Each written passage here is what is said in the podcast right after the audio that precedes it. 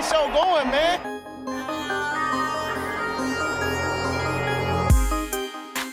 Angelo, what an interception!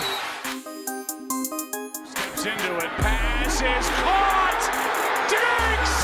Sideline! Touchdown! Unbelievable! Ihr hört Cover 3, der Podcast für Fantasy Football. Servus, Grüezi und Hallo. Mir sind Cover 3 und wir sind wieder zurück, wenn auch leicht angeschlagen.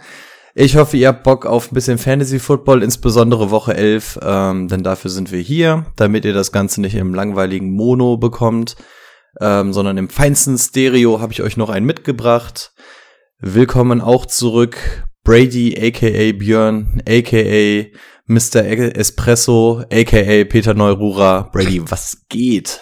Äh, lustige Geschichte am Rande. ähm, moin, jo, grüß, Grüße. Oh, was habe ich denn? Jetzt habe ich hier auf meine Tastatur gehauen. Ähm, ja, schön äh, wieder da zu sein. Für euch die Folgen aufzunehmen. Das machen wir ja am liebsten. Was ging so das Wochenende? Hast du was Besonderes getrieben oder so? Ich war mit einem verrückten Podcast in München unterwegs. Und ja, das war schön, schmierig, wie man das so sagt. Das war's wirklich, Es ja. wurde viel geschmiert. Ähm, ja, war lustig vor Ort, ne? Auch war Samstag waren wir ja in der Stadt, da war auch wirklich echt viel los. Also sind anscheinend nicht nur wir auf die Idee gekommen, dahin zu fahren ohne Tickets, sondern also München war echt voll von NFL-Fans. War auch ganz cool zu sehen, ne? Mit diesen ganzen ähm, Brauhäusern, die hatten ja dann irgendwelche Teams. Also was hatten wir gesehen? German Seahawkers hatten wir gesehen. Dann einmal die Seahawks und die Patriots. Das war da irgendwie bei uns in der Nähe, wo wir unterwegs waren, ne? Oder wo wir vorbeigegangen Mm, Das sind. waren zumindest die, die da bei uns auf der Straße unterwegs waren, ja. Genau, und da, die waren ja rappelvoll, die Läden und ja. War auf jeden Fall ein äh, lustiges Wochenende und äh, klopfen wir nochmal auf Holz. Wir sind mit der Bahn gefahren, es gab keine Verspätung, keine Züge sind ausgefallen. Bordbistro lief. Aber auch nur, bis, bis wir mit denen fertig waren. Ja. Aber sonst. Ja, also es, war wirklich, es war ein Fest ähm, für das Alter, was wir mittlerweile erreicht haben, meiner Meinung nach ein bisschen zu asozial, aber doch deutlich lustig. Ähm, ja, wir versuchen die Eindrücke jetzt, also nehmt es uns nicht übel, wenn wir noch ganz leicht angeschlagen sind oder so, ähm, versuchen die Eindrücke jetzt möglichst schnell zu verarbeiten. Ähm, Habt schon mitbekommen, dass Boni heute nicht dabei ist. Liegt einfach dran, dass wir beide noch Urlaub haben, äh, Boni nicht. Und dadurch, dass wir jetzt irgendwie alle beim Football rummischen, die beiden nebenbei noch Fußball spielen, Arbeit, Studium, den ganzen Kram, ist halt diese Überschneidung so gering und irgendwie dann am Donnerstag, Freitag aufnehmen, bringt dann auch nichts für euch. Deswegen haben wir gesagt, okay, einzige Option ist, dass wir beide das heute auf den Vormittag schon schieben. Ja, Hauptsache, die Folge kommt raus. Also, wir nehmen auf für die Podcast-Leute Stand äh, Dienstag 12 Uhr. Ja, knapp 12 Uhr. Gut, genug über München. Ähm, die, diesen Vlog oder ob wir da noch mal so einen Zusammenschnitt oder sowas machen, müssen wir mal gucken. Ich habe schon mal so das erste Videozeug gesichtet, aber wir haben ja hauptsächlich so Insta-Stories gemacht und gar nicht jetzt so nebenbei irgendwie Videos aufgenommen oder so. Von daher muss ich mal gucken, inwieweit sich das lohnt, da noch mal was draus zusammen zu schniepeln. Vielleicht Ähm, highlighten wir nochmal die Insta-Stories. Vielleicht machen wir noch mal sowas in der Richtung. Ähm, also eigentlich sind ja alle ein einziges Highlight, muss man mal dazu sagen. Da gab's nur ähm, Höhen an diesem Wochenende. Ja, wie so ein guter Partymix. Ja. Und ja, München AD. Wie sah es bei dir denn fantasymäßig aus, die Woche? Das Imperium hat zurückgeschlagen.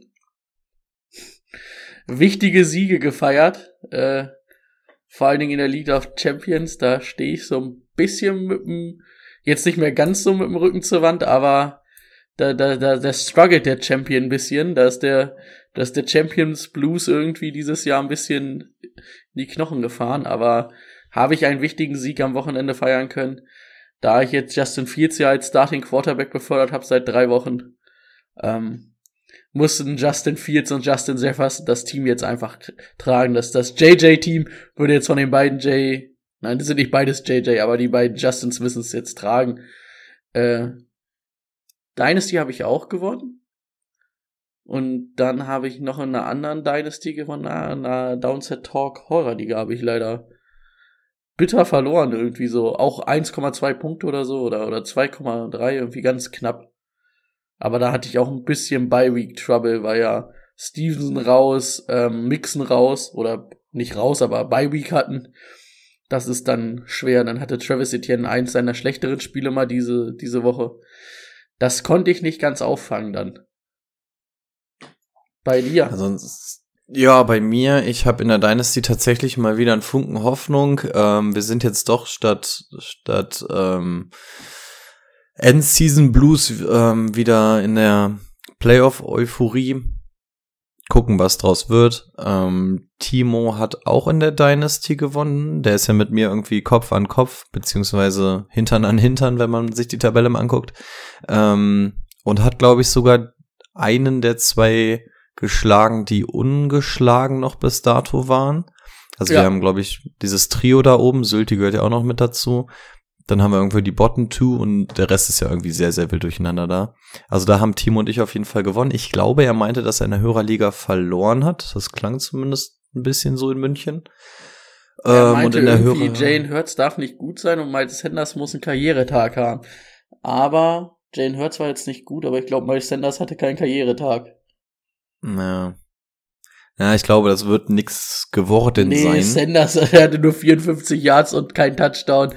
Und Hurts, Man hat ihn zumindest in den Highlights nicht groß gesehen. Und Hurts hat ja auch irgendwie auf jeden Fall 20 Punkte, glaube ich, gemacht, wenn ich das jetzt richtig gesehen hatte. Ich habe nämlich auch gegen Hurts gespielt. Wir dichten ihm einfach jetzt die Niederlage an. Und in der Hörerliga habe ich dann zum Glück noch gewonnen, weil Curtis Samuel heute Nacht nicht ausgerastet ist. Und das war eigentlich auf der Rückfall auch schon der Running Gag, dass das das Typische ist, was mich bricht. Also alles in allem eigentlich relativ erfolgreich für Cover 3 gelaufen. Und damit das bei euch und uns so bleibt, starten wir in die neue Woche. Es geht in die Vorschauwoche 12, aber was darf vor einer Vorschau nicht fehlen? Natürlich die Breaking News. Breaking News. Brady, führ uns durch. Jawohl. Ähm, wir haben dann gleich mal zwei IA-News auf jeden Fall. Und die sind beide bei den Raiders, und zwar Waller und Renfro. Ja, Waller ja irgendwie auch nur ein Spiel für die Raiders bis jetzt gemacht dieses Jahr. Da ist ein bisschen der Wurm drin. Hunter Renfro auch auf IA. Also bei Waller kann ich mir überhaupt nicht vorstellen, dass der nochmal wiederkommt, wenn ich ehrlich bin. Wird eng. Und auch bei Renfro, wir sind ja jetzt schon in einem Fenster, was ziemlich am Ende der Saison ist. Die Raiders werden nicht um die Playoffs mehr spielen.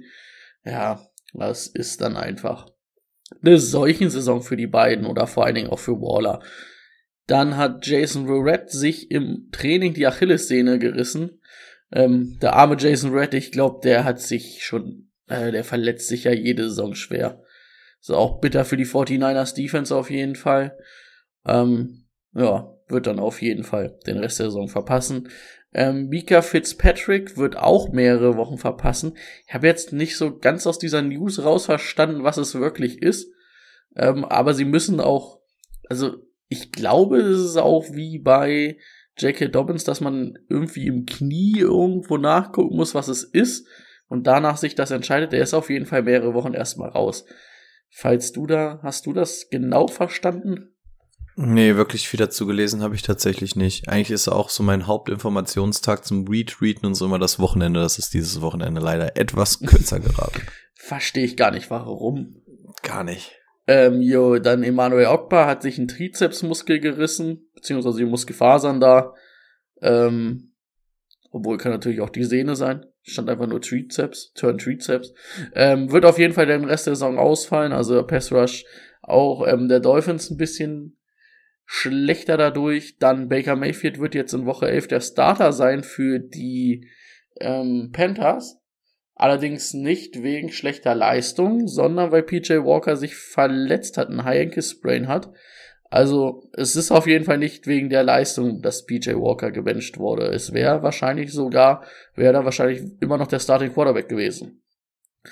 Bei den Panthers auf jeden Fall eine sehr interessante Sache. Mal gucken. High Ankle Sprain wird wahrscheinlich auch drei bis vier Wochen dauern. Ähm, Cardinals haben dann ganz überraschend irgendwie heute Nacht Ino Benjamin entlassen, der ja dann doch dieses Jahr irgendwo ein bisschen ähm, Fuß gefasst hatte, dass endlich bei den, bei den Cardinals da ja auch eine halbwegs wichtige Rolle hatte, sobald ähm, Connor nicht fit war. Und ja, einer der Fantasy Stars hat sich auch verletzt, nämlich Cooper Cup, auch ein High Ankle Sprain, ähm, wird auch mehrere Wochen fehlen. Ähm, ist natürlich für alle bitter, die ihn haben, weil das ist natürlich euer Nummer 1 Receiver, den ihr jetzt in den letzten Wochen nicht haben werdet und wahrscheinlich auch in den Playoffs. Also gehen wir mal wahrscheinlich mindestens von vier Wochen aus. Also Mac Jones war ja, glaube ich, nach drei Wochen wieder da, aber der muss natürlich auch sich nicht so fluffig bewegen wie in den Cooper Cup. Also Wide Receiver, High Ankle Sprain. Boah, ich würde sogar eher drauf tippen, dass das erst, wenn dann zu den Playoffs wieder was wird. Ob die Rams in die Playoffs kommen, ist ja dann auch eher wahrscheinlich nicht so. Also man hat sich wohl relativ bedeckt gehalten. Es wurde immer so zwei bis vier Wochen gesagt, finde ich auch ein bisschen optimistisch. Aber zumindest für die Fantasy Playoffs könnte er wieder relevant sein. Auf dem Weg dahin wird es wahrscheinlich dann ein bisschen holpriger. Aber für die Fantasy Playoffs solltet ihr ihn noch nicht abschreiben. Also auf gar keinen Fall cutten oder sonst irgendwas. Ja, hier steht irgendwie nur familiennahe Leute sagen, ähm, doesn't sound good, hat ähm, Adam Schefter gesagt. Hm. Ja, naja, schauen wir mal. Wird auf jeden Fall ein bisschen ausfallen. Ähm, gut, sonst hätte ich jetzt erstmal nichts, falls du nicht noch irgendwas zu ergänzen hast. Ich kann mal schauen, was ich noch so habe. Ich weiß wieder nicht, was ihr letzte Woche abgedeckt hat. Bei Romeo Dobbs ist jetzt rausgekommen, dass es vier bis sechs Wochen sein sollen, falls ihr das noch nicht hattet. Machen wir uns auf jeden ähm, Fall noch nicht sicher. Dann haben wir jetzt zumindest mal eine Zahl dahinter stehen.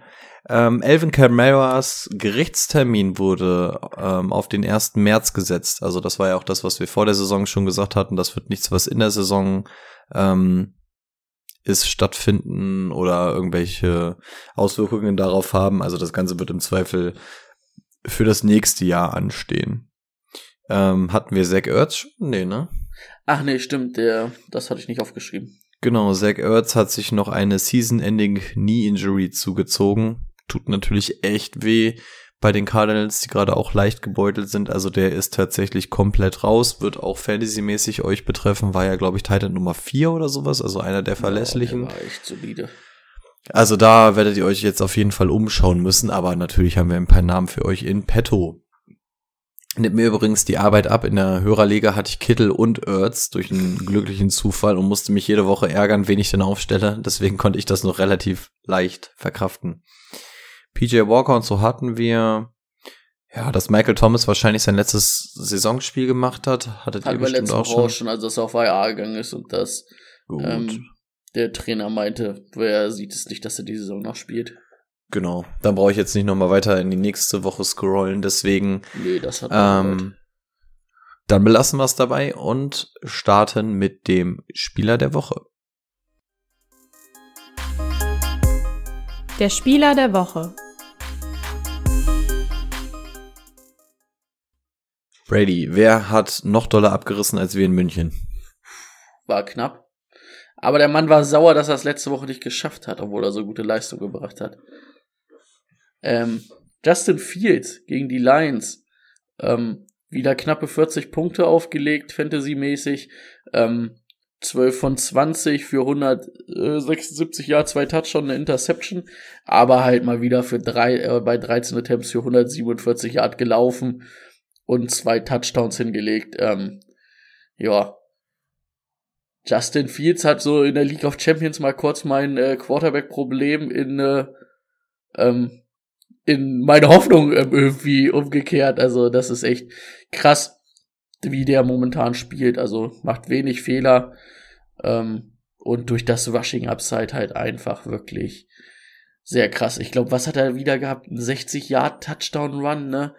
Ja, der ist auf jeden Fall wieder irgendwo eine eigenen 40 zwischendurch losgelaufen und natürlich hat ihn dann noch keiner mehr eingeholt. Also, das ist krass, also wirklich. Gut, Hut ab vor dem Mann. Ein bisschen gestruggelt am Anfang der Saison, aber zeigt jetzt, dass er dann doch ein ganz guter ist. Auf jeden Fall. Gut. Dann nicke fünfmal, wenn wir zum Thema der Woche können. Zwei, drei, vier, fünf. Nehmen wir. Let's get to work.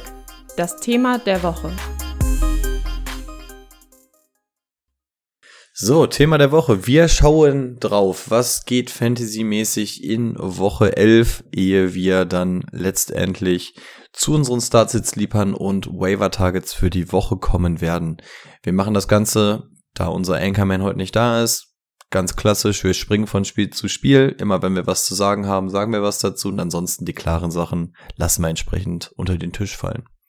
Wir fangen ganz, ganz chronologisch an und ich würde sagen, wir starten mit dem Thursday Night Game Atlanta Falcons gegen Carolina Panthers. Ich heb noch mal die Hand. Ja. Und schmeiß noch mal kurz die Bye Weeks vorher rein. Oh, die kannst du natürlich gerne. Bye Weeks hat. Ähm, natürlich die Bucks und die Seahawks, die in München waren und Dolphins und Jaguars. Also da sind ja auf jeden Fall drei, eigentlich alle vier Teams, ne, wo du Leute hast, die fantasymäßig relevant sind. Bei dem einen mehr, bei dem anderen weniger, aber ja. Ja, das ist auf jeden Fall noch mal was, was euch treffen könnte. Dann Auf kommt Donnerstag zum Donnerstagsspiel. So, Atlanta gegen Carolina. Ich finde, auf Atlantas Seite kann man jetzt gar nicht so sonderlich viel sagen, abgesehen davon, dass toll äh, Tyler Algier dann irgendwie jetzt doch wieder nicht so ultra doll war. Ähm, also auf Falcons Seite hätte ich da keinen Redebedarf. Umgekehrt wäre es dann aber bei den Carolina Panthers, da muss man natürlich einmal einmal mehr jetzt wieder Dante Foreman hervorheben. Ähm, nicht nur, dass er unfassbar produktiv war, sein Touchdown hatte, sondern auch krasse 31 Carries bekommen hat. Klar, es waren die Falcons, aber man muss einfach sagen, das ist jetzt der neue Leadback da, seit McCaffrey weg ist. Aber er hat auch die beiden guten Wochen, die er hatte. Also gut, er war einmal gegen die Bucks, aber da war es ja, dass sie da viel gemixt haben mit Shabba und dann hatte er diese eine richtig gute Woche und die hier, die waren halt beide gegen die Falcons, ne? Es ist halt schon zu sehen, dass es gegen die Falcons war. Ich mm, möchte das nochmal nächste Woche sehen, weil ich, ich kann mir nicht vorstellen, dass Devontae Foreman jedes Mal 31 Attempts kriegt. Und da so viel 31 draus ist natürlich, das ist natürlich sehr krass, ja. Vor allem muss man Ja. auch sehen, wenn jetzt Baker Mayfield die nächsten, sagen wir mal, zwei Wochen wieder an das Center steht, inwieweit sich das überhaupt auswirkt auf das Passing Game, auf das Mhm. Running Game. Eigentlich Mayfield jetzt nicht dafür bekannt, dass er das Passing Game eines Teams komplett an sich reißt. Würde ein bisschen für Dante Form sprechen. Auf jeden Fall können Owner da noch vorsichtig optimistisch sein, meiner Meinung nach. Und die Ravens Defense gegen diese spielen halt auch äh, ein anderer Schnack als die die ähm, ähm, Falcons Defense. Das doch auf jeden Fall. Die beiden Problemkinder im Receiving Game, ähm, Terrence Marshall war ja so ein bisschen der Hoffnungsträger. Ja, hat, hat eine lange Bombe gefangen, aber wirklich viel gefüttert wurde dadurch die Luft ja generell nichts.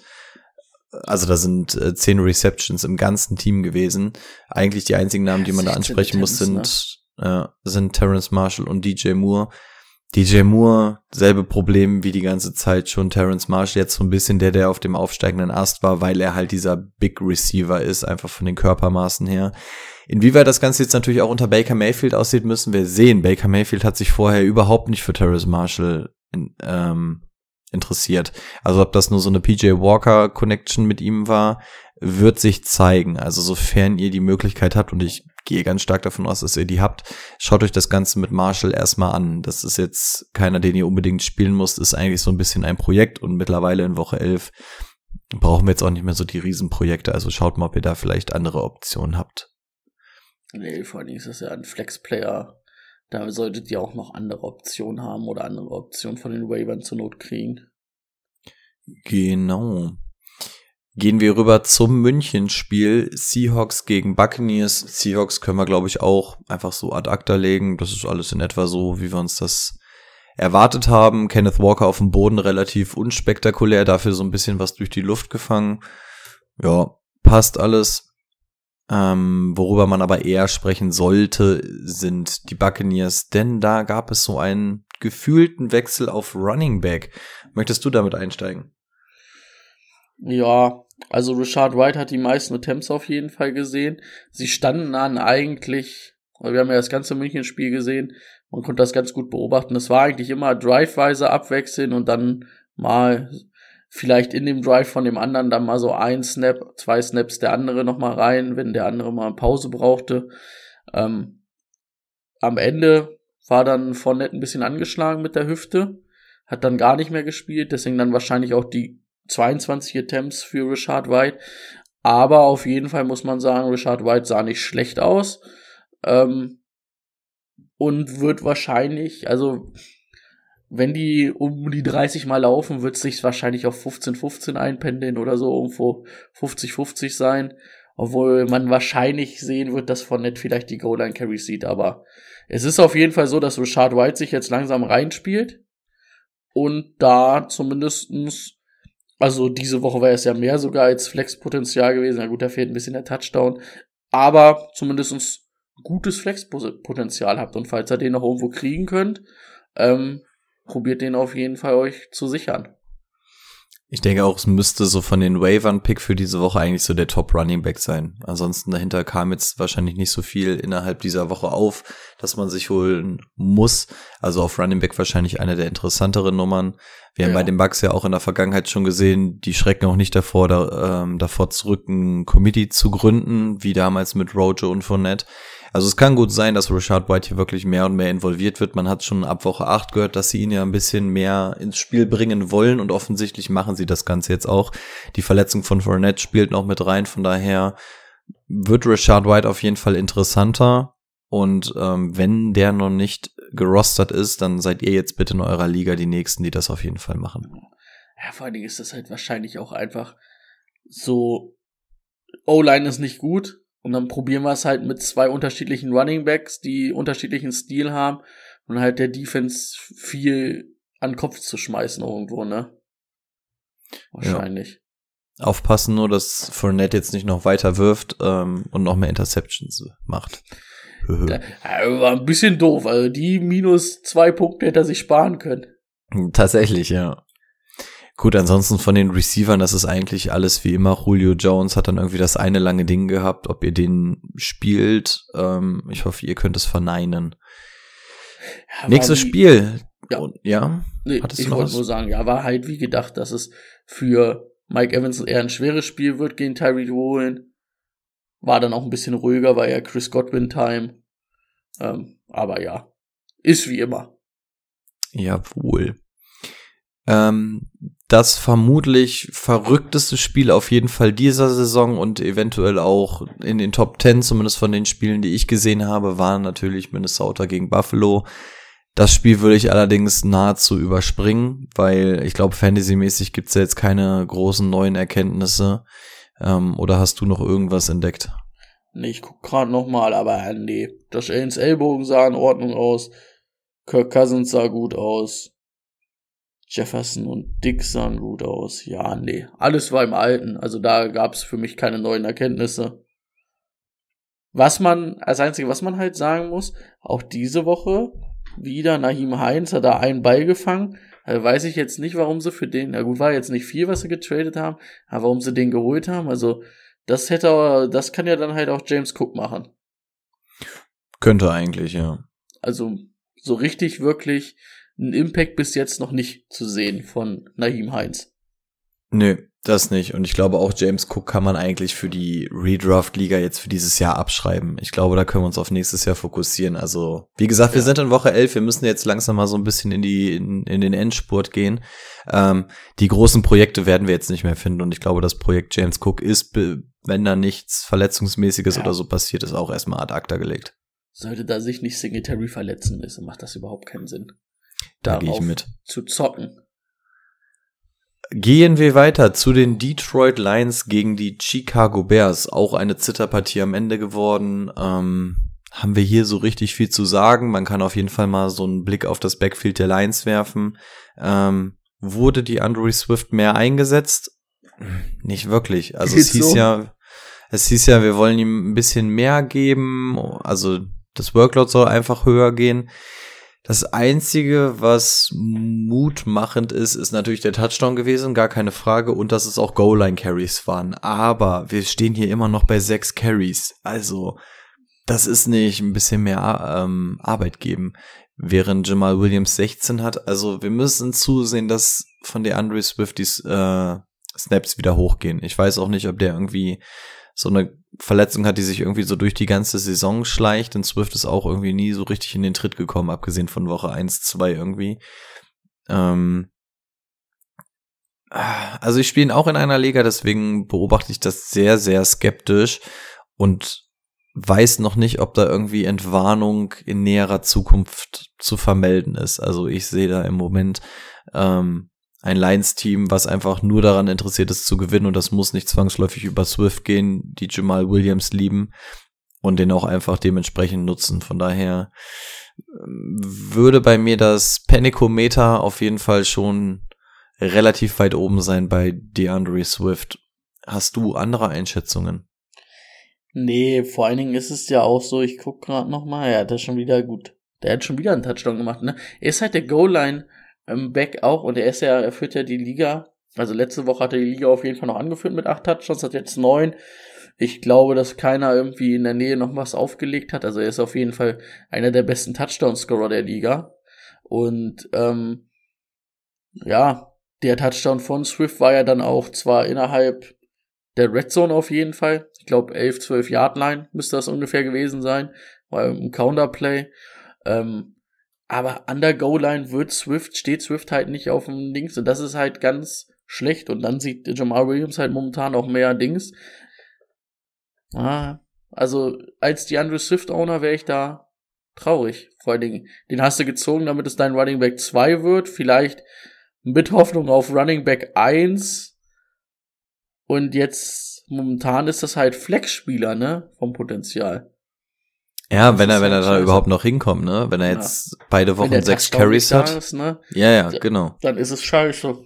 Und du kannst halt, du kannst halt bei ihm nicht auf einen Touchdown hoffen, ne? Bei Jamal Williams, den spiele ich in paar oder in einer Liga seit Wochen, weil ich immer weiß, da ist immer ein Touchdown drin.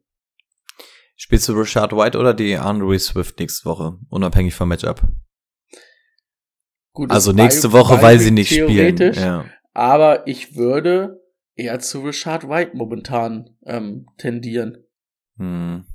Das zeigt eigentlich schon so ein bisschen, wo wir angekommen sind, gerade bei Swift. Weil sechs Attempts sind zu wenig. Naja, keine Dafür Frage. wird er dann zu wenig im Passgame gefüttert und es fehlen ja momentan auch seine Big Play Runs. Er wird also halt nicht zu 100% fit. Wir brauchen einfach seine Attempts. Solange die nicht hochgehen, brauchen wir über Swift nicht reden. Da sind das wir uns stimmt. einig. Das stimmt. Bei den Bears, ja, man redet mal wieder über das Backfield der Bears, was dann noch so an Rushing Yards übrig bleibt hinter Justin Fields.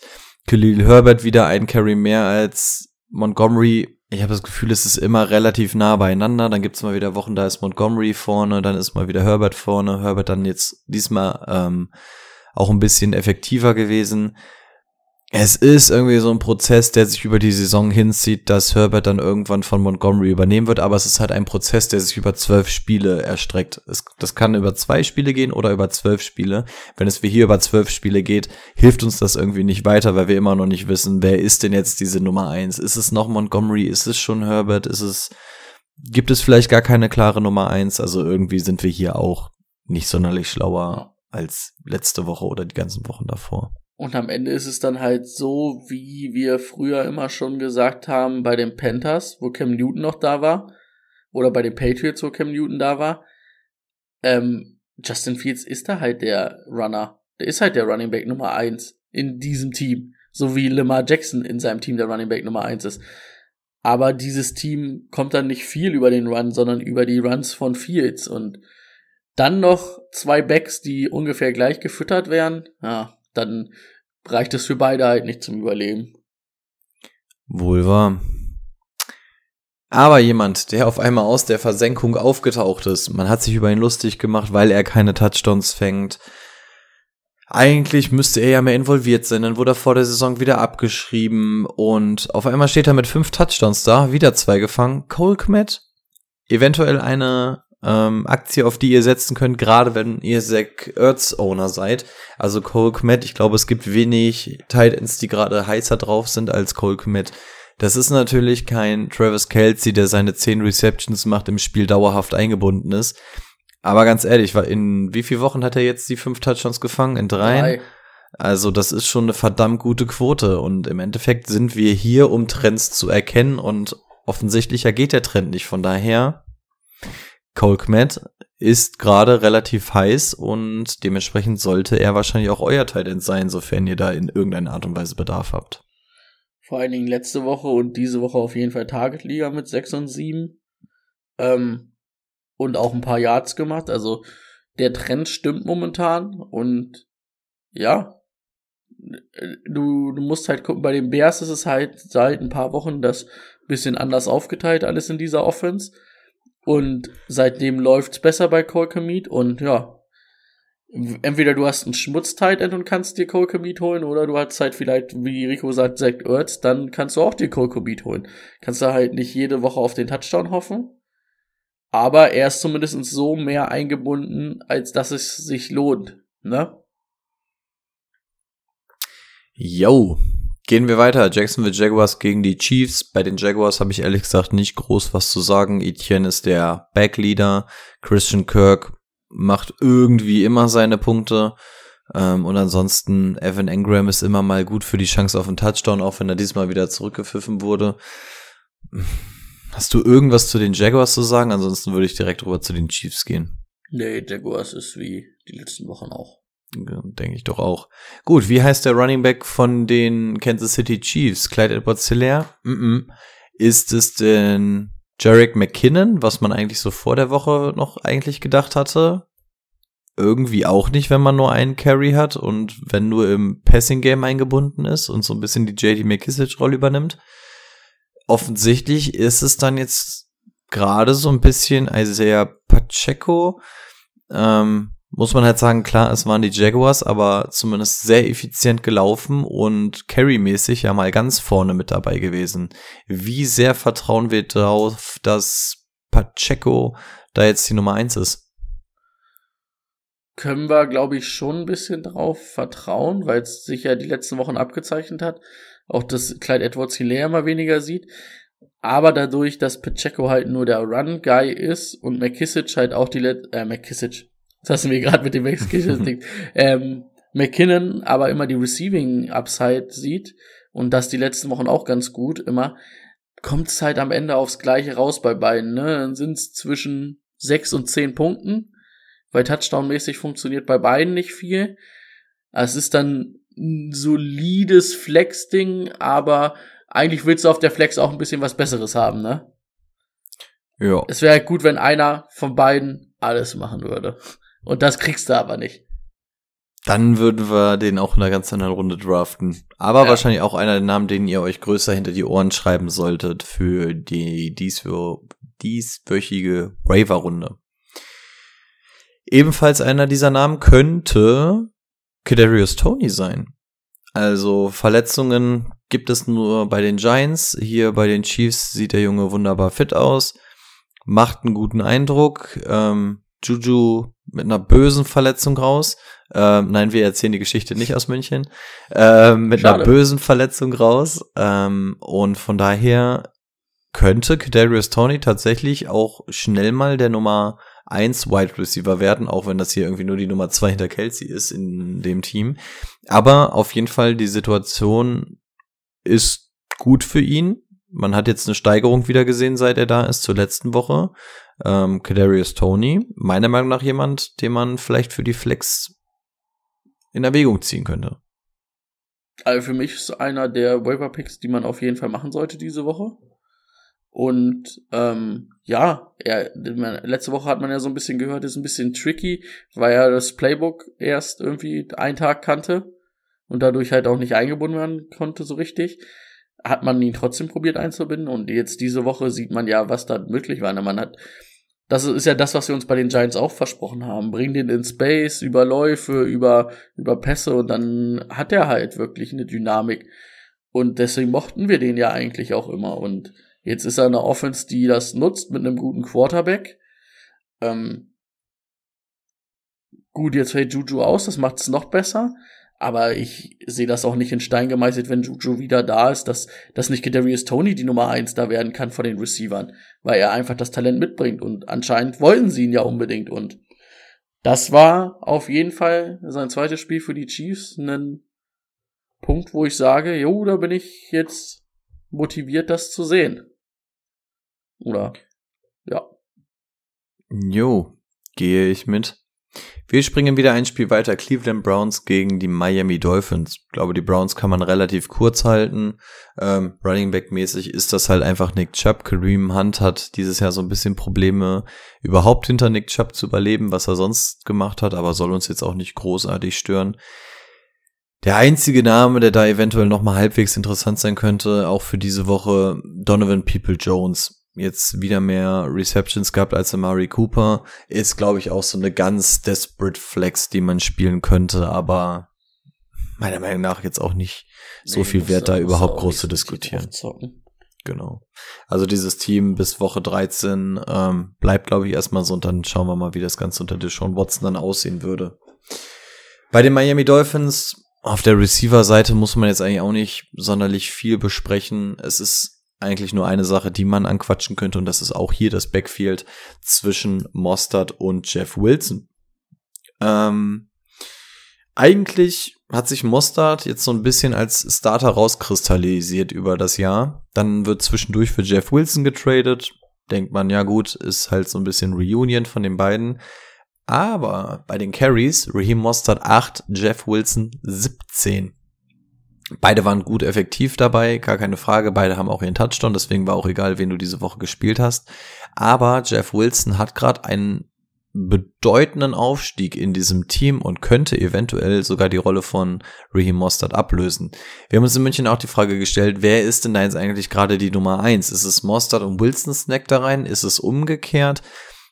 Wir konnten die Frage jetzt erstmal nicht beantworten, zumindest als wir da in München auf dem Balkon bei 18 Bierchen saßen. Ähm, Brady, hast du dir nochmal Gedanken gemacht? Möchtest du sagen, wer da die Nummer eins oder die Nummer zwei ist? Oder sagst du, da wäre ich gerade, ist eigentlich wurscht, die Dolphins äh, Offense ist gut, du musst sowieso jede Woche auf den Touchdown von einem der beiden hoffen. Ähm, Im Zweifel spielst du beide, also wirst du Sind halt beides sowieso irgendwie Flex-Kandidaten, würde ich behaupten. Genau. Oder ganz Low-End Nummer zwei, aber dafür wäre es mir zu wenig. Und dann ist es am Ende wie bei den 49ers, ne? Mike McDaniels kommt vor den 49ers. Da war es immer so ein bisschen Hothand ähm, Backfield und so wird es auch weiter sein. Solange Mostert fit ist, wird Wilson aber auch seine Attempts kriegen und Mostert seine Attempts und dann kann das von Woche zu Woche mal ein bisschen kippen. Ähm, jetzt haben sie Bye Week, aber mich würde es nicht wundern, wenn danach die Woche es andersrum ist, dass äh, Mostert 17 Attempts hat und ähm, Wilson nur 8. Danach die Woche wieder andersrum. Also, das ist halt das typische 49ers-Ding. Ja. Also von daher, offensichtlich kann man beide spielen. Nehmen wir hier einfach als Quintessenz mit raus. Die, die Dolphins Offense ist halt einfach mittlerweile sehr potent, ne? Und das ist, Absolut. das ist echt gut. Und von daher kannst du momentan wirklich mit beiden reiten. Absolut. Wenig Takes von mir zu den Texans gegen die Giants. Texans ganz ehrlich, scheißegal, wer der Receiver ist. Ich würde, glaube ich, gefühlt gar keinen davon spielen. Wenn, ist es Brandon Cooks, weil er halt einfach die höchste individuelle Klasse mitbringt. Aber außer Damian Pierce äh, sind hier einfach nicht die großen Spieler aus Fantasy-Football-Sicht. Von daher Nein. hätte ich zu den Texans eigentlich nichts zu sagen. Und bei, den Giants, Giants, muss man auch sagen, abgesehen von Darius Slayton, muss man da wahrscheinlich auch über niemanden groß reden. Ja, Slayton halt die letzten Wochen echt gut gewesen, aber also nutzt seine Chance mal wieder dadurch, dass da kaum wer da ist. Hat momentan, würde ich sogar sagen, Flex-Potenzial die letzten Wochen auch bewiesen. Ähm, ansonsten, ja, ist es die Barclay-Show da. Absolut. Darius Slayton für mich so ein Attempts, bisschen. Das ist auch krass, ne? Das, das ist ordentlich, ja. Darius Slayton ist für mich übrigens so ein bisschen der Christian Kirk. Also man weiß, dass es ihn gibt, man weiß, dass er irgendwie Punkte macht, aber dass er so viele Punkte macht, denkt man eigentlich gar nicht. Und dann schaut man sich das wochenweise mal an und denkt auch so, hui, eigentlich so einer, den man spielen kann, obwohl man da gar keinen Bock drauf hat eigentlich. Aber auf jeden Fall auch eine Option. Ja, definitiv. Ja, Saints gegen Steelers. Saints, ganz miese Woche für Elvin Kamara gewesen. Auch nur acht Carries gehabt. Ich weiß ehrlich gesagt gar nicht, war das dem Spiel geschuldet? Ich habe von dem Spiel hat man gefühlt gar nichts gesehen, oder? Nee. Steelers Front ist halt ganz gut. Ähm, TJ Watt ist wieder da.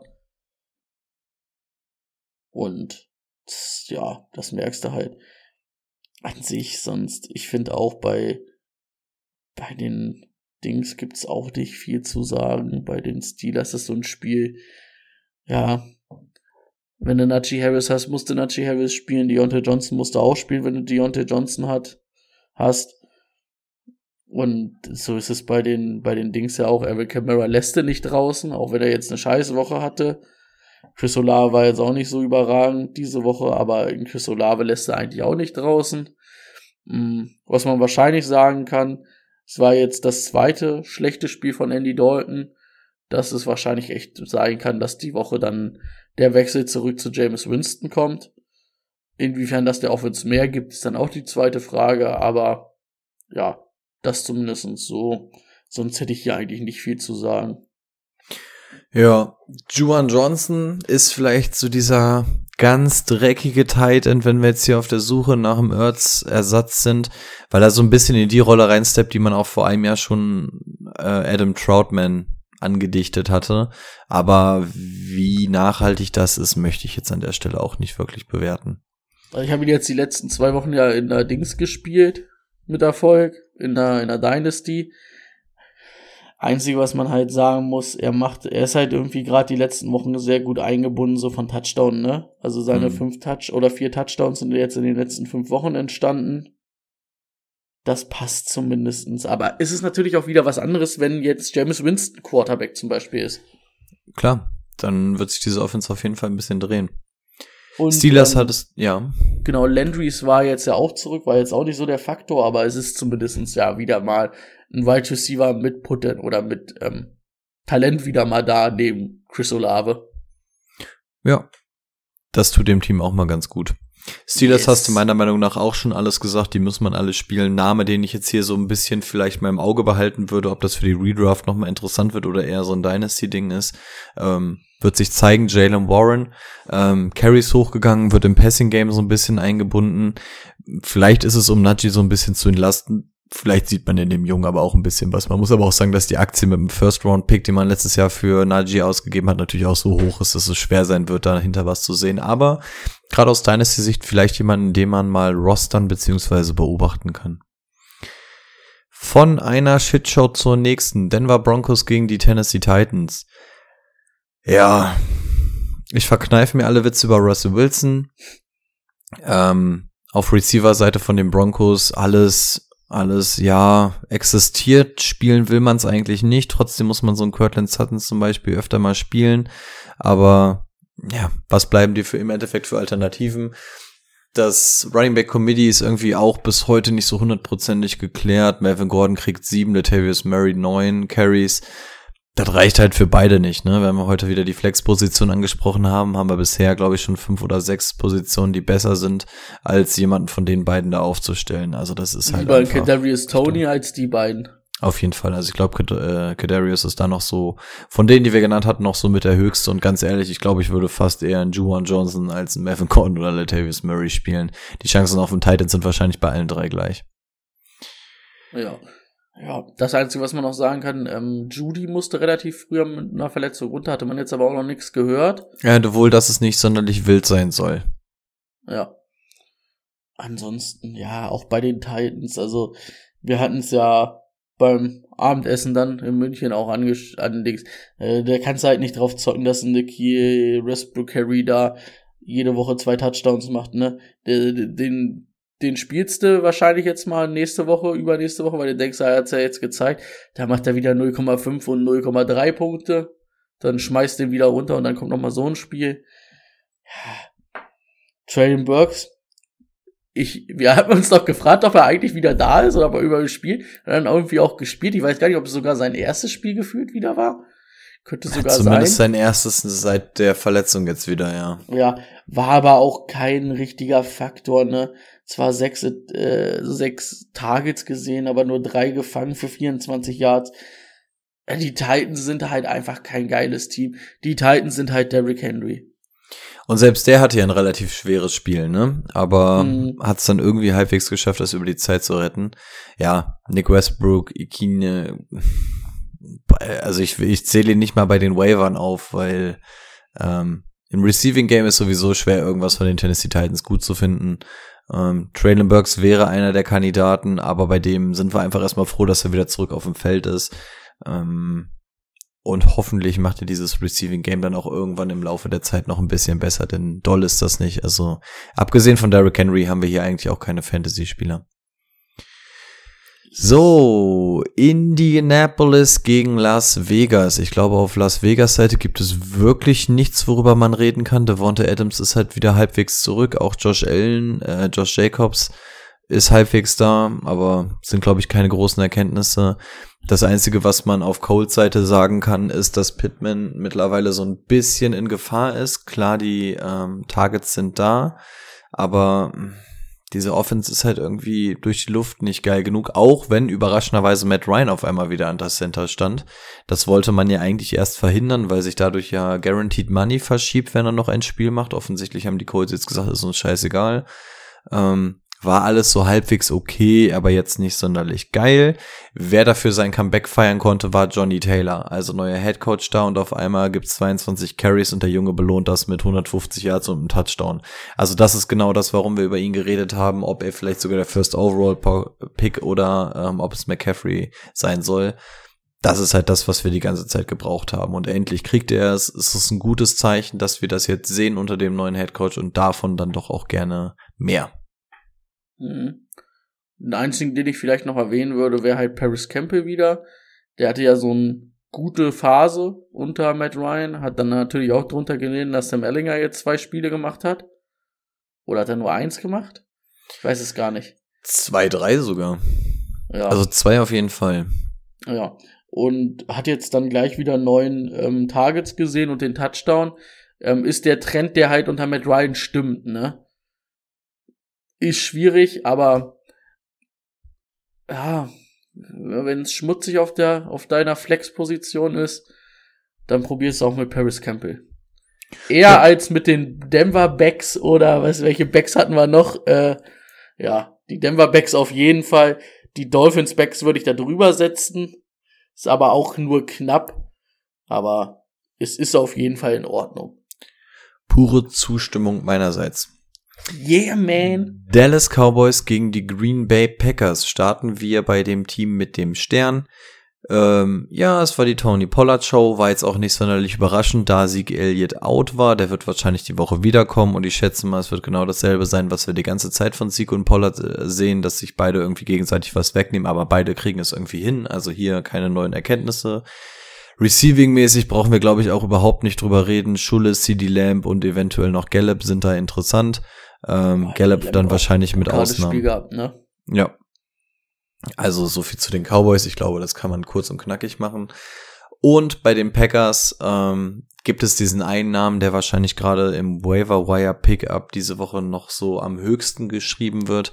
Fangen wir aber chronologisch an. Aaron Jones, super Spiel gehabt, 24 Carries bekommen, sehr, sehr geil. Ähm, AJ Dillon trotzdem 13. Für einen zweiten Running Back 13 Carries, das ist schon echt gut. Ähm, halt auch, er ist in dieser Flex-Riege und das ist das erste Spiel, wo man sagen konnte, er hat es auch verdient, in meiner Flex-Riege zu spielen. Ob das von Dauer ist, wage ich irgendwie zu bezweifeln. Was, glaube ich, Ja, auch mit dazu hängt, ist, wenn Christian Watson beziehungsweise dieses Receiving Game wirklich mal wieder richtig gut funktionieren würde bei den Packers, dann ist man auch gewillt oder kann es dann auch einfach mal machen, Run, Pass, Run, Pass mal so ein bisschen durchzumischen und dann kannst du eventuell auch mehr mit Dillen überleben. Aber so ist es dann natürlich ein bisschen dünn, glaube ich. Ich traue halt der Offense immer noch nicht über den Weg, ne? Total. Wie doll traust du Christian Watson über den Weg? Ein bisschen mehr als Nikhil. Ach, der heißt gar nicht Nikhil Harry. Ähm, der heißt Nikhil Westbrook. Äh, wie auch immer. Du meinst Kriege, von, ne? von, von Indianapolis. Äh, nee, von den Titans. Von, ah ja, von Titans, ja. Ja, da, doch, da sollte man auch ein bisschen mehr Vertrauen her haben, ja. Wäre er für dich ein Flex-Kandidat? Christian Watson. Mhm.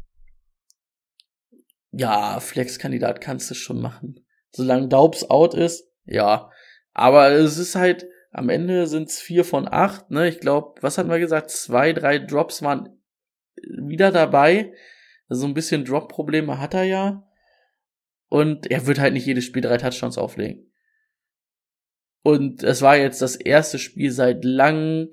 Und äh, das verstehe ich sowieso nicht. Da gegen die Lions kriegen sie gar nichts geschissen und gegen diese Cowboys Defense, die ja eigentlich wirklich richtig gut ist, machen sie auf einmal 31 Punkte. Also die Packers sind für mich ein bisschen ein Rätsel momentan.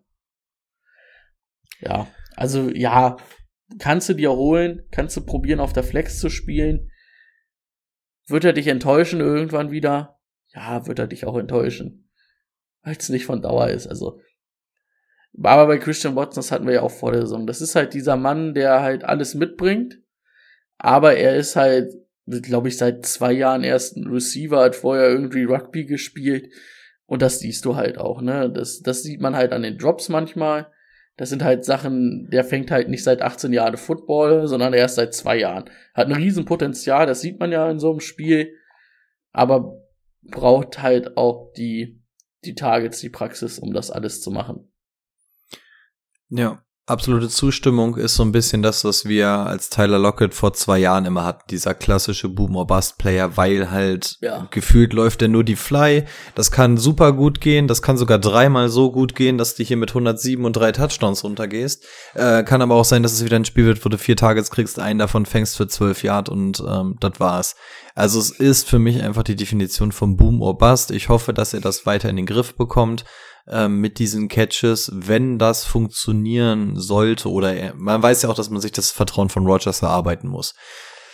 Wenn er dadurch jetzt die Targets bekommt und auch nur jeder zweite davon funktioniert, dann regelt das hier richtig Fantasy-Punkte. Von daher sollte man ihn auf jeden Fall einpacken, aber man muss halt auch darauf hoffen, dass es in dieser Offense weiterhin so bleibt, dass die Targets in seine Richtung gehen oder die Offense sich überhaupt ein bisschen bewegen kann. Denn wie Brady sagt, diese Offense ist eigentlich ein einziges Mysterium. Tyler Lockett Light finde ich ganz passend. Ja, ja, kann aber halt auch das Größere davon werden. Also ist fast sogar noch größer Boomer Bust für mich eigentlich, weil der Bust bustet noch heftiger im Zweifel, kann aber noch besser hitten. Ja.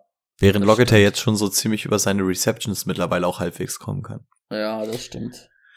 Gut, kommen wir zum Duell der Backup Quarterbacks. Und um Gottes Willen. Also wir sind gut dabei weggeknickt. Könnte auch daran liegen, dass wir ein bisschen zu viel Party gemacht haben an dem Tag.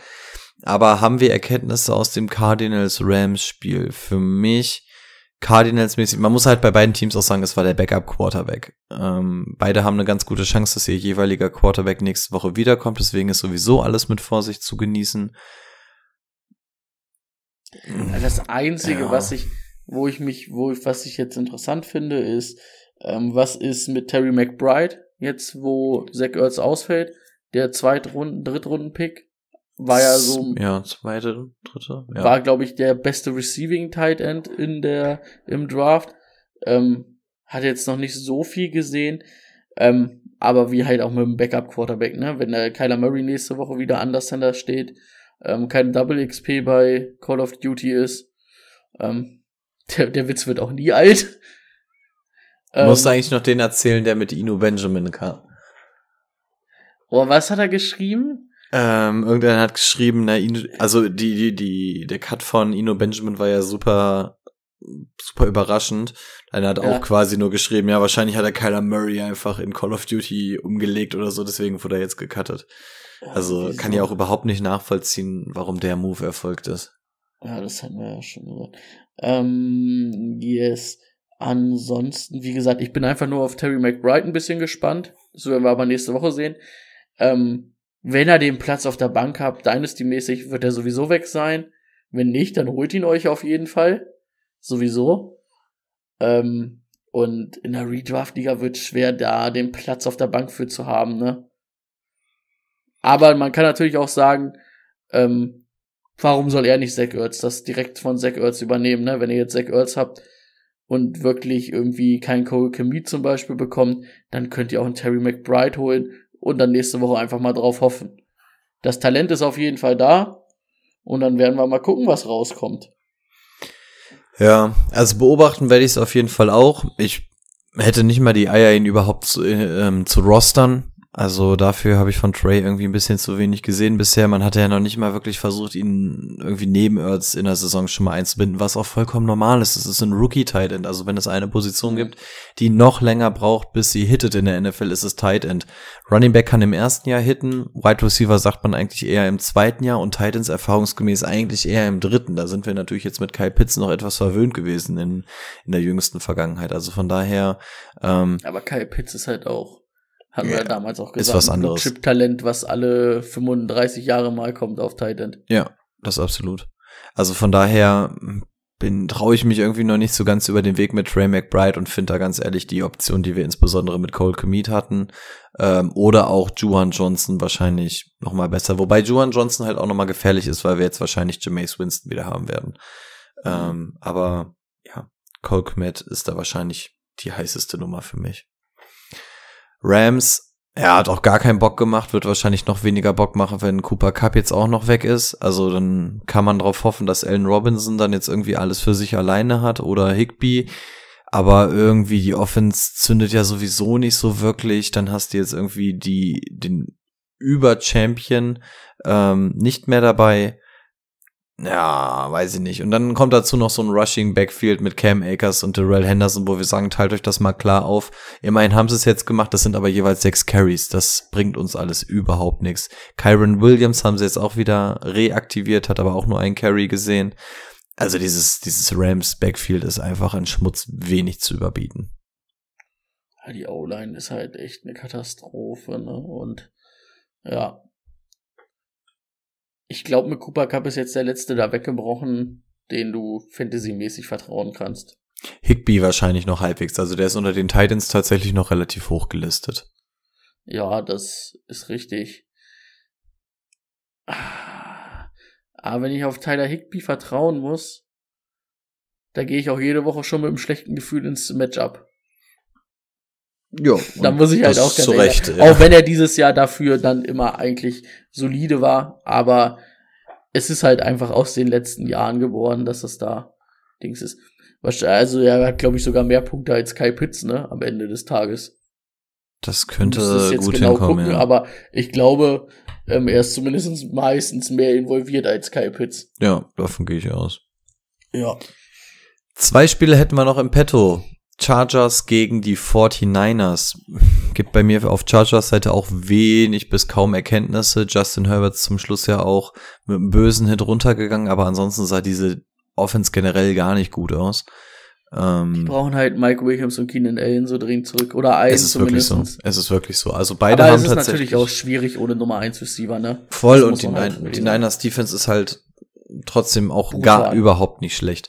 Also von daher, ja, ohne die beiden wird's wirklich, wirklich dünn. Aber beide zumindest die Chance, die Woche zurückzukommen, gucken, was bei Justin Herbert rauskommt. Ja, das wäre schon echt wichtig, damit wir diese Offense mal wieder so ein bisschen ähm, sehen können. Bei den 49ers eigentlich auch relativ wenig Erkenntnisse. Die größte ist dann wahrscheinlich, dass Christian McCaffrey und Elijah Mitchell Elijah Mitchell jetzt das erste Mal wieder gespielt, sich das Backfield tatsächlich geteilt haben und das gar nicht mal zu knapp. Also 18 und 14 Carries gab's hier. Ähm, Elijah war deutlich produktiver, aber McCaffrey hat halt den Touchdown und ähm, wird halt im Passing Game auch noch mal deutlich mehr eingesetzt. Also auch hier könnten wir so diese geteilte Backfield-Situation haben, dass wirklich beide relevant sein können. Und das könnte für euch bedeuten, dass ihr eventuell sogar noch Elijah Mitchell auf dem Markt finden könntet. Denn der wurde wahrscheinlich auch von den meisten gecuttet am Anfang und ja. ähm, go for it. Es ist auf jeden Fall sehr interessant, dass er direkt von der IA kommt und 18 Attempts kriegt, ne? Mehr ja. als äh, McCaffrey. Das finde ich, das, das hatte ich ja auch, also ich war ja richtig verwundert, als wir uns da gestern Morgen drüber unterhalten haben, so auf einmal, weil 18 Attempts hätte ich nicht gedacht. Ja, das war also echt das ordentlich. ist wirklich auch eine Aktie. Also der wird irgendwie wahrscheinlich überall frei sein, weil er wirklich lange raus war. Da würde ich echt gucken, dass ich den bekomme, weil das ist nochmal so einer, auf den man dann zocken kann. Und ich meine, bei den 49ers, wenn ich da an die zwischen 10 und 15 Attempts kriege pro Spiel, ähm, dann kannst du den auf der Flex spielen lassen. Ja, definitiv. Also mal schauen, ob die Niners jetzt wirklich so ihr typisches West Coast System irgendwie aufziehen und dann einfach den Run richtig heavy nutzen und dann halt zwischendurch die langen Bomben mal auf Ayuk oder mal durch die Mitte über Kittel ähm, nutzen werden. Und es gibt auch noch einen gewissen Debo Samuel. Also interessant zu sehen, was die 49ers sich daraus jetzt basteln. Ein letztes Spiel haben wir noch und das ist noch gar nicht so lange her und da gab es doch mal eine faustdicke Überraschung, denn die Washington Commanders haben gegen die Eagles gewonnen. Gehen wir rüber zu Washington. Lang lebe Taylor Heineke, denn unter ihm kann äh, Terry McLaurin auf einmal wieder so richtig gut abgehen. Das war unter Carson Wentz ja mal ganz, ganz anders. Also der Junge wird einfach gesucht. Ich hatte jetzt auch gelesen, ähm, er wird jetzt im Schnitt bei etwas über 30 Prozent jeder gelaufenen Route gesucht. Das war vorher bei Carson Wentz bei etwa, etwa 10 Prozent der Routen der Fall. Also das ist natürlich das, was wir bei Terry McLaurin brauchen. Und das ist auch ein Junge, der kann eigentlich zu den richtig guten und großen Receivern in dieser NFL gehören. Er wurde aber bisher ähnlich wie DJ Moore. Wir haben bei beiden eigentlich immer so ein bisschen gesagt, Terry noch ein bisschen besser. Aber auch DJ Moore, das sind eigentlich so gute Jungs, aber die werden halt einfach irgendwie verheizt von ihrem eigenen Team. Und ich freue mich, dass man jetzt sieht, dass Tyler Heineke zumindest ähm, die Connection zu ihm sucht. Das macht schon mal Spaß. Ansonsten dahinter ähm, Jahan Dodson scheint jetzt mit Heineken irgendwie noch nicht so zu zu matchen, jetzt zumindest in diesem Spiel der Fall. Curtis halt Samuel. das erste Spiel, ne, wo er wieder da war. Ja, genau. Ähm, Curtis Samuel ist halt einfach diese klassische Position, die halt irgendwo auf einer Hook to Curl da rumrennt und das ist so dein Notnagel. Also viel mehr ist das für mich auch nicht.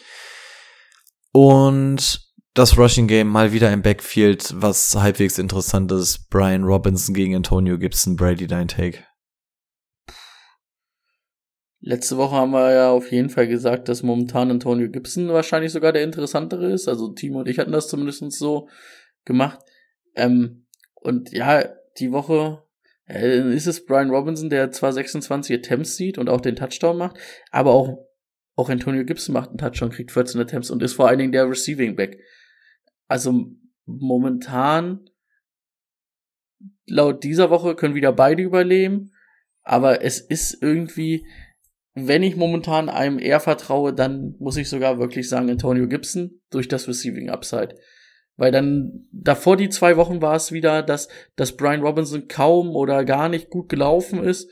Jetzt auf einmal gegen die Eagles, die ja eigentlich wirklich eine gute Defense haben, kann er gut laufen. Und am Ende ist es halt, ne, diese vier Receptions oder drei Receptions machen dann halt einen Unterschied, ne, aus, weil das sind dann halt nochmal leicht verdiente Punkte. Und 14 Attempts sind halt auch nicht wenig, die Gibson sieht. Ja, schwierig, schwierig. Ja. Ich frage mich immer wieder, was hat Antonio Gibson getan, dass er da nicht die Nummer eins sein darf? Also ich, ich werde auch echt nicht draus schlau. Also gerade die Eagles, ein Team, gegen das man jetzt nicht unbedingt in die Front rennen will, ähm, kriegen dann irgendwie über 40 Carries reingedrückt von den Commanders. Ähm, am Anfang sah es wirklich alles sehr nach Antonio Gibson aus, auch mit dem Goal-Line-Carry, mit dem Touchdown. Ähm, Brian Robinson, übrigens richtig geiler Touchdown, den Effort, den er da noch eingepackt hat, das hat er richtig Bock gemacht. Aber ganz ehrlich, die sind wirklich so nah beieinander, wie du auch schon sagst, das, das shiftet irgendwie jede Woche. Dann ist es mal er, dann ist es mal er, dann wieder umgekehrt. Ähm, es ist wirklich so eng beieinander, dass ich mittlerweile auch sagen würde, ey, wenn ich mich da, also entscheiden müsste, weil ansonsten werde ich mit Weißbier übergossen und dann stehen da wieder diese Tuba-Spieler aus München und blasen mir damit ins Gesicht, dann würde ich wahrscheinlich sagen, dass ich ähm, Richtung Antonio Gibson gehen würde, weil er das Passing Upside mitbringt, auch wenn ich sagen muss, dass die, die, also Brian Robinson hat schon noch zwölf Carries mehr bekommen, das ist schon viel wert, aber es ist halt einfach viel zu unsteady in diesem Team macht keinen Spaß. Auf gar keinen Fall. Gibt es über die Eagles irgendwas zu sagen, abgesehen davon, dass das definitiv nicht das Spiel von AJ Brown war? Klassiker, ne? AJ Brown ist ja auch so ein bisschen Boomer-Bust-Player für mich. Mm, ja, aber da schon deutlich mehr Boom als Bust. Ja, aber das ist halt, das ist ja halt, du hast ihn ja letztes Jahr richtig hoch gehabt. Ich glaube, dieses Jahr auch wieder in den Rankings. Ich, ich habe ich hab ihn in der Dynasty, der gab vielleicht zwei Wochen, wo ich enttäuscht war. Ansonsten hat er jedes Mal seine Punkte gemacht. Genau, also ich finde den vom Spielertypen her wirklich gut und der bringt alles mit. Aber deswegen ist das immer bei mir, dass der nicht in diese Top-Riege reinpasst, weil er halt diese Spiele hat, wo er, wo er, wie jetzt, das ist, das ist ja abgetaucht. Ein, eine Receptions für sieben Jahre, das ist abgetaucht. Ja gut, welcher, welcher Receiver taucht nicht mal ab? Also wenn er in Woche 10 jetzt zwei Spiele hat, in denen er mal abgetaucht ist, ist schon noch was anderes als Boom or Bust, finde ich. Ja, vielleicht habe ich mich da ein bisschen falsch ausgedrückt, aber deswegen, wie gesagt, deswegen gehört er für mich halt nicht in die Top-Riege. Ja, das kann Wie ein. Cooper Cup, wie ein Justin Jefferson, wie ein Stephon Dix, die halt in einer schlechten Woche haben, machen die halt trotzdem sieben Punkte. Ja, weil das sie halt einfach Fall. genug eingebunden sind. Das, Das ist aber bei den Eagles halt auch, er war halt bei zwei Teams, die halt schwierig für ihn auch sind, ne? Die sind nicht viel am Werf oder wo halt nicht hundertmal geworfen wird geführt pro Spiel. Bei den Titans ja noch weniger als bei den Eagles. Aber am Ende sind es halt 26 Dings und es läuft halt ein Dennis Goddard da halt auch noch rum und ein Devontae Smith, die auch verdient haben, anzu, angeworfen zu werden. Und das ist halt immer schwierig. Da fällt immer mal einer von diesen dreien wird pro Woche ein bisschen runterfallen. ja. Weil dafür laufen sie einfach viel, dafür läuft dann ähm, Justin Hurts auch viel. Und ja, so ist das halt. Also ansonsten, wenn man sich mal seine Stats anguckt, also der ist schon überall in der Top 10, was die ganzen Stats angeht, abgesehen von den Re äh, Receptions. Also davon hat er natürlich dann schon mal ein bisschen weniger, aber er macht dann halt after, after Catch eigentlich seine Sachen. Das ist schon, Ja, das ist halt aber auch nicht sein Spielstil, ne? Nö. Sag ich mir, über die Receptions zu kommen. genau.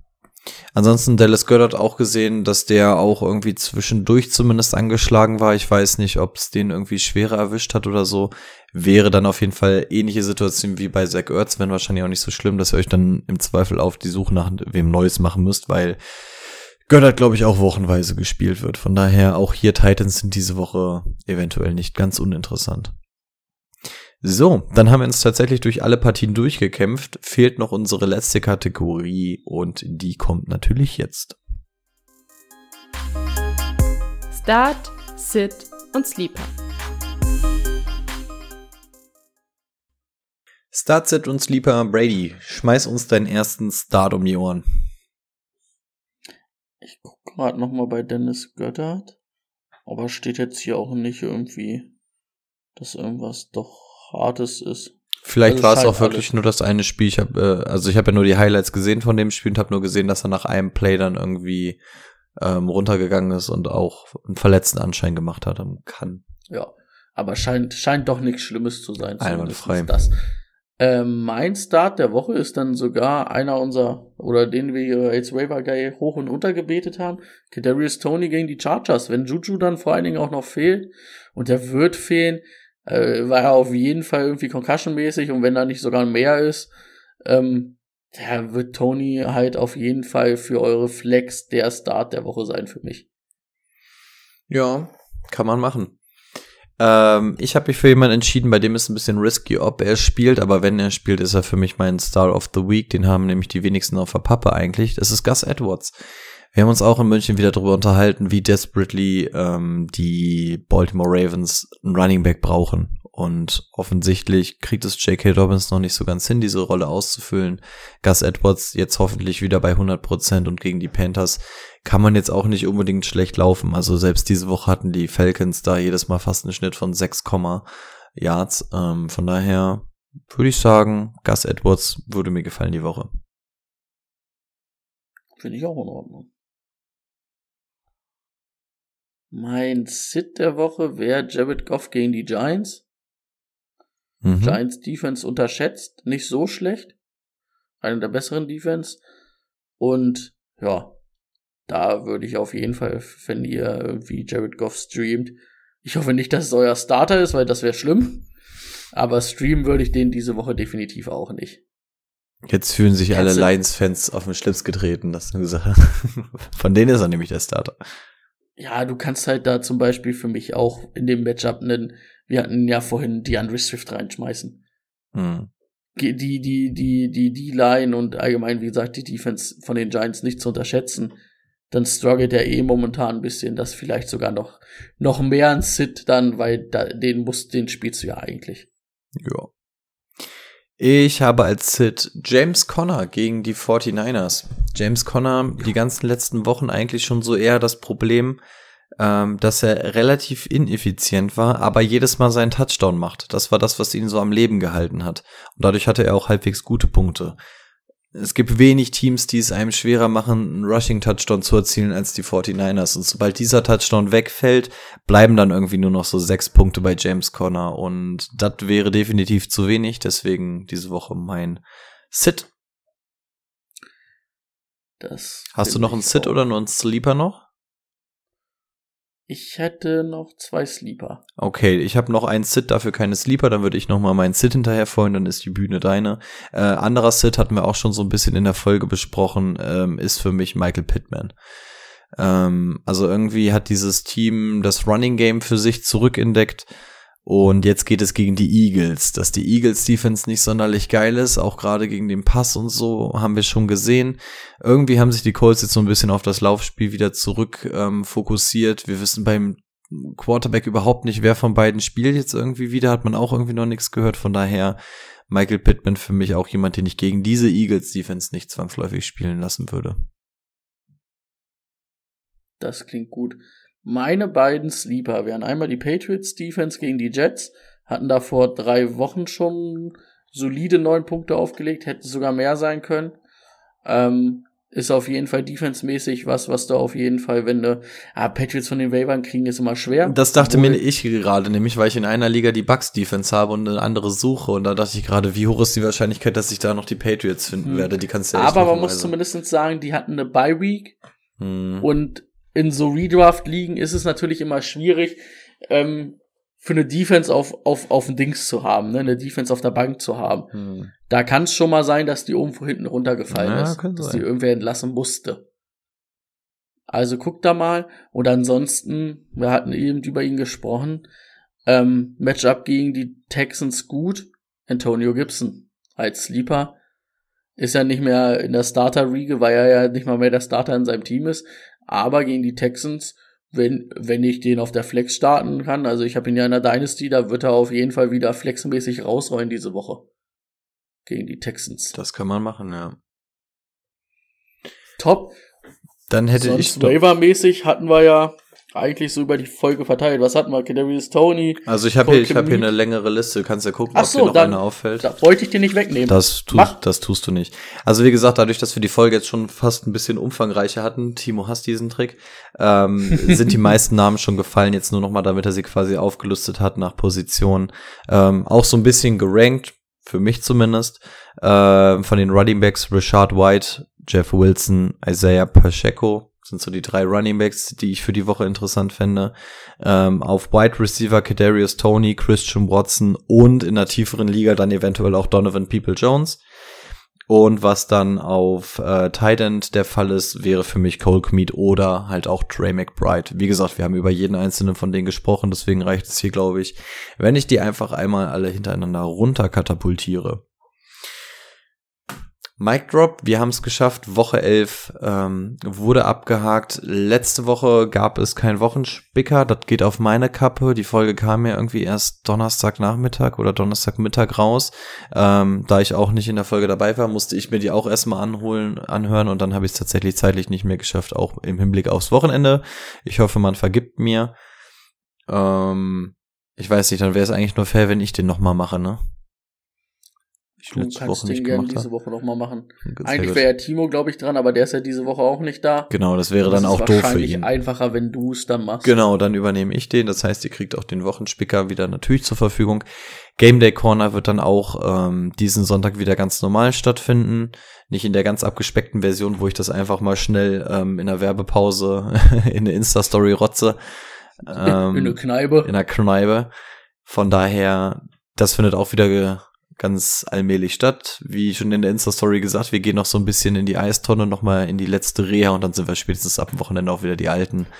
Und ja, aller gemischtes Hack, die letzten Worte hat wie immer der wunderbare Brady. Go Hawkies and let's ride. Sehr gut. Ciao, ciao. Macht es gut.